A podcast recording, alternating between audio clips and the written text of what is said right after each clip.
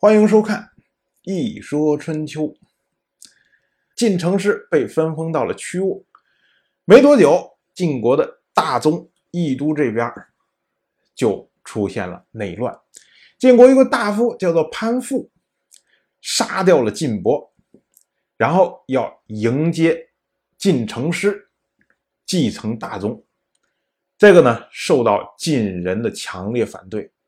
晋城师打算进入义都的时候，被晋人，其实也就是晋国的国人击败，赶走。潘父也在这次动乱中被杀。所以晋人呢，又立了晋伯的儿子晋平来继承晋国的大宗。到了晋城师的儿子屈沃善。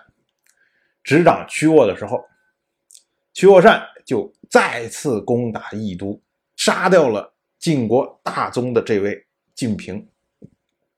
结果仍然没有能继承晋国的大宗，被晋国国人赶出来。然后晋国国人呢，又立了晋平的弟弟，叫做晋系，做晋国的国君。到了本年，这位屈沃善。再次联合郑国、邢国一同攻打义都。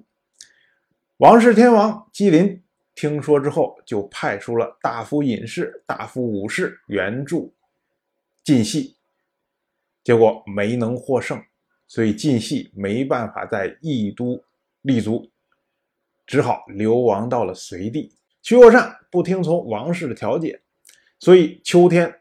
天王吉林派出国公讨伐屈沃，国公最终在义地立了晋系的儿子，叫做晋光，做晋国的国君。由是由此我们可以看出来王室对晋国大宗的支持，因为当年姬义就东迁洛邑的时候，就是在晋国大宗的辅助之下才完成的。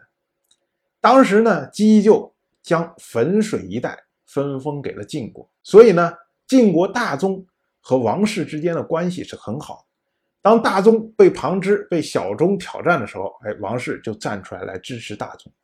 但是王氏表达支持的方法真的是很奇怪，因为那位被屈沃善攻击、流亡到隋地的晋系并没有死啊。按道理说，王氏既然安定了义都，应该是把这位晋系重新招回来，然后让他继续做他的国君。可是呢，王室竟然直接分封了他儿子做了晋国的国君，这明显又是图省事儿的办法。但是王室呢，以自从东迁之后就是这个样子。本年夏天四月份，魏国的第十三任国君魏完下葬。诸侯五月而葬，但是魏国因为有魏周瑜内乱的缘故，所以呢，这位魏完从去世到下葬花了一年多的时间。魏完下葬对于魏国来说，就是魏周瑜的叛乱算是尘埃落定。可是对于郑国来说，才刚刚开始。本年的夏天，郑国入侵魏国，以报复东门之意。